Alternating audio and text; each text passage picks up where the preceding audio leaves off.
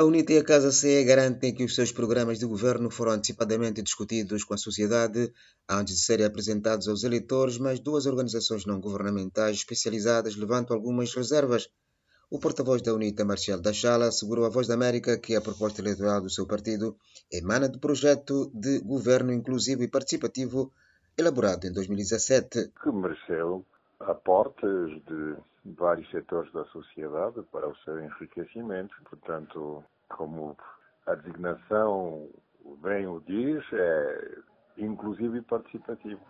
Logo, sim, mereceu a participação de vários setores da sociedade e saiu este produto que foi apresentado em condensado sob forma de manifesto eleitoral, mas como programa de governo é muito mais detalhado. Manuel Fernandes, presidente da Casa CE, também garante que a proposta eleitoral do seu partido teve uma ampla discussão e contribuição de outros atores da sociedade. Uh, fizemos um plano nacional de consulta pública e damos encontro em todo o país e ouvimos os vários atores da sociedade sobre aquilo que é o país atual, refletimos um pouco sobre aquilo que é o país atual e que país é que gostaríamos de ter nos próximos 5, 10 e 20 anos.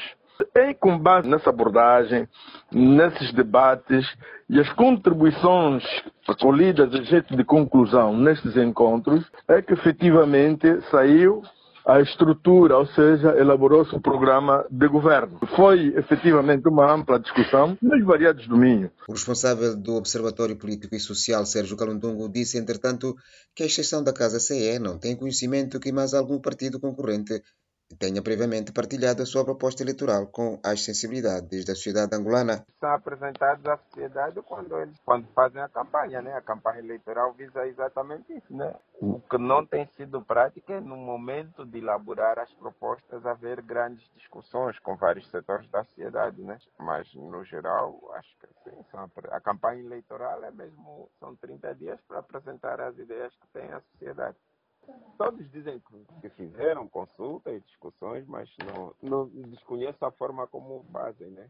Regra geral, eu acho que não é, não é uma prática muito assenta ainda. Por sua vez, Bernardo Castro, que é líder da ONG Rede de Terra, disse não ter sido convidado por nenhuma formação política concorrente às eleições para apresentar o seu ponto de vista sobre a problemática ligada à posse e gestão das terras em Angola. A terra é geradora de muitos conflitos, sobretudo no atual quadro da geopolítica dos recursos naturais. Mas, infelizmente, quando elaboraram esses programas, portanto, programa de partidos políticos, não tivemos informação nenhuma prévia. Depois, não envolveram, sobretudo, eh, pessoas singulares ou coletivas ou ONGs que lidam com a questão da terra. Nós, por exemplo, trabalhamos com a questão de terras, na dimensão econômica, cultural, jurídica, ambiental, mas não fomos tidos nem achados.